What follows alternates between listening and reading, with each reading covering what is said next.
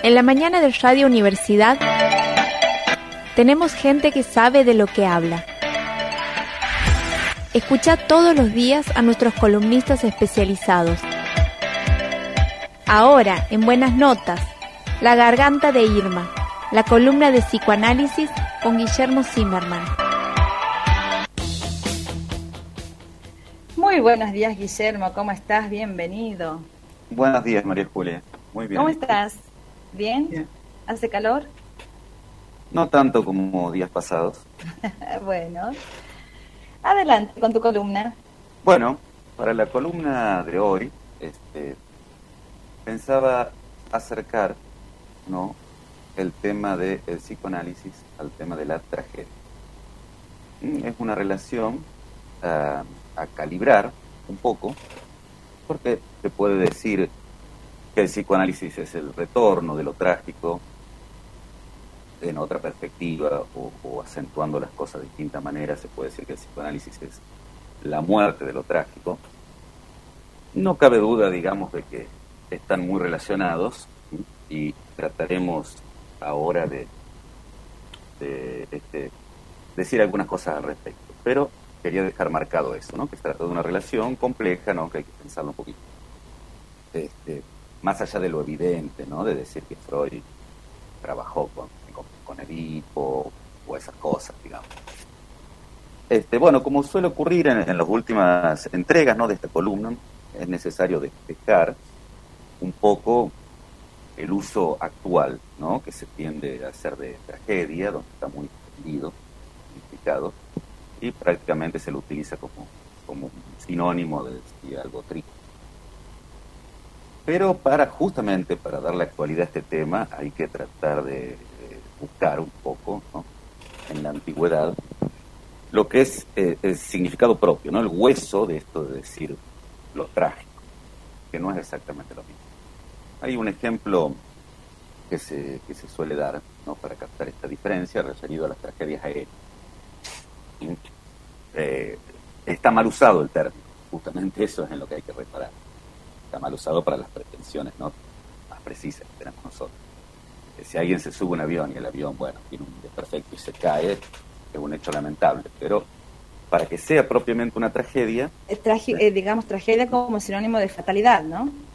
se lo utiliza ah, así. Mira. qué interesante. Sí, sin duda es sinónimo de la fatalidad, pero avancemos un poquito más. Necesitamos, para que haya una tragedia, el famoso héroe trágico. Y el héroe trágico es responsable de una decisión. Siguiendo con este ejemplo, se podría pensar una tragedia, que aproximadamente se la podría imaginar, como este, diciendo, bueno, un, pasajero este, que tiene que acompañar a alguien, digamos, que no se anima a subir solo y para el cual el viaje es muy importante y sabe que el avión va a tener desperfectos y así todo toma la decisión de hacerlo. Eso sería algo trágico. Alguien que toma una decisión que lo acerca al, horror, a su, a su destrucción, digamos, precisamente. En los griegos está muy claro esto, ¿no? Siempre el héroe trágico termina destruido ya sea por la muerte o por la locura, pero termina destruido. Entonces, pero quiero señalar este punto de la decisión este, responsable, ¿no? Sí, sí, de la que el sujeto se responsabiliza. Si lo pensamos escénicamente, ¿no? Sería el héroe trágico el que va contra el coro, que le dice, no, no, para ahí vas a tu perdición, y el tipo testarudamente, ¿no? Pensemos en Edipo. Si, algún oyente tiene más o menos esa referencia, que es un tipo que todo el tiempo el, coro le está diciendo que no, que no avance por ahí, y él avanza y termina averiguando, ¿no? Que termina averiguando que cometió incesto con su madre y que mató a su padre, y termina ante el horror de ese descubrimiento arrancándose el codo. Bueno, este eh, eh, traerlo a la actualidad, decía yo, porque hay una frase, no precisamente de Freud, sino de Lacan, Jacques Lacan, este, que ha sido bastante, bastante comentada, y que dice, el Edipo no puede conservar su estrellato en una sociedad que ha perdido el sentido de la tragedia. Refiriéndose a nuestra sociedad. Sé qué es la idea que tiene Lacan y yo diría la, orientación lacaniana, ¿no? Todos los, psicoanalistas que tratan de orientarse por su obra, este, tiene este, vamos a decir, diagnóstico de la sociedad actual. Es una sociedad que ha perdido el sentido de la tragedia. O sea, es una sociedad donde es muy difícil responsabilizarse de una decisión. Es el, punto donde primero tendríamos que empezar a entender este, la frase.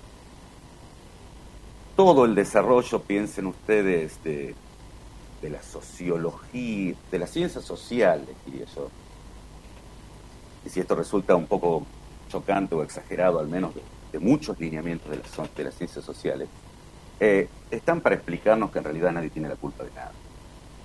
Que nadie se puede responsabilizar de nada. Que siempre es efecto de un momento histórico, es efecto de una, de una probabilidad. Eh, pensemos en los momentos electorales, ¿no? que estamos tan, tan, digamos, embebidos en ellos, ¿no? donde o es un problema económico o siempre hay explicaciones que imposibilitan eh, la dimensión de la decisión individual y responsable. Eso en lo que hace a nuestra sociedad es muy difícil pensar en un héroe trágico. Yo cuando tomaba las notas ahora para, preparar esta columna pensaba en, el caso más cercano que tenemos, que es Diego Armando Maradona. ¿no? Diego Maradona, que es el héroe nacional, digamos, mal que le pese a nuestros maestros de primaria, no, no es ni San Martín ni Belgrano, es Maradona. Y yo creo que es muy fácil para nuestra sociedad ver en él un héroe épico, un héroe que gana su batalla, etcétera, etcétera, y hacerlo en ese punto.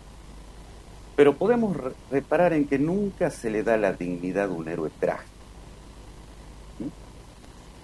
No sé si se entiende, o sea, podemos decir, eh, tipo, ¿cómo, cómo se la bancó, las patadas de los brasileros, bueno, qué sé yo, ¿no?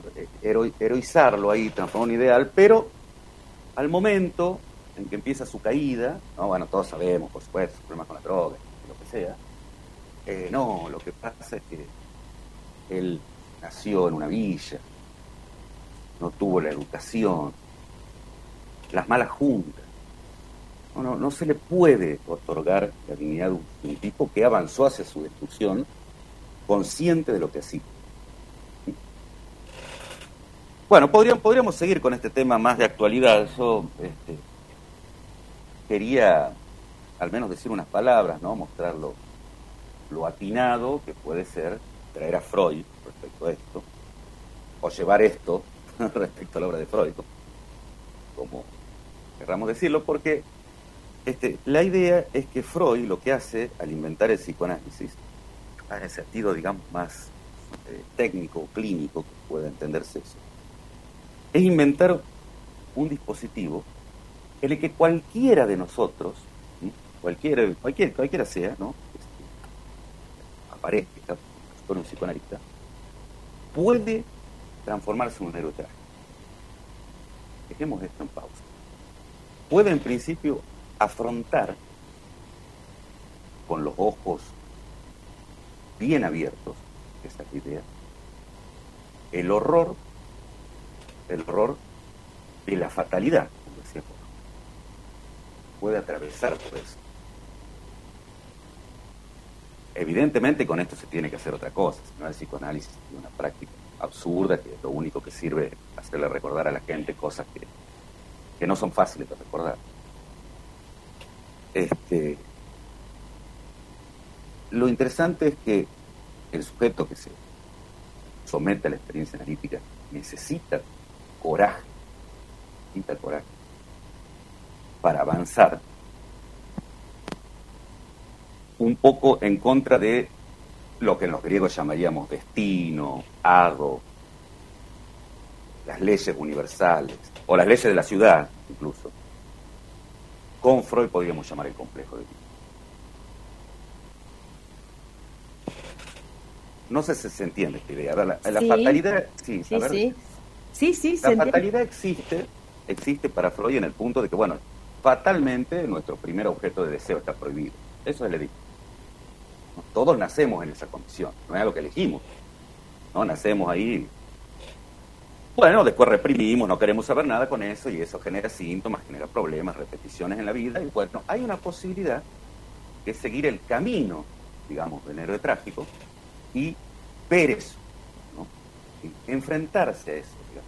Pregunto, eh, Guillermo, ¿hay, ¿hay un en este eh, proceso de, detectar un héroe trágico ¿no? en, las personas, eh, ¿esto puede cambiar, se puede transformar?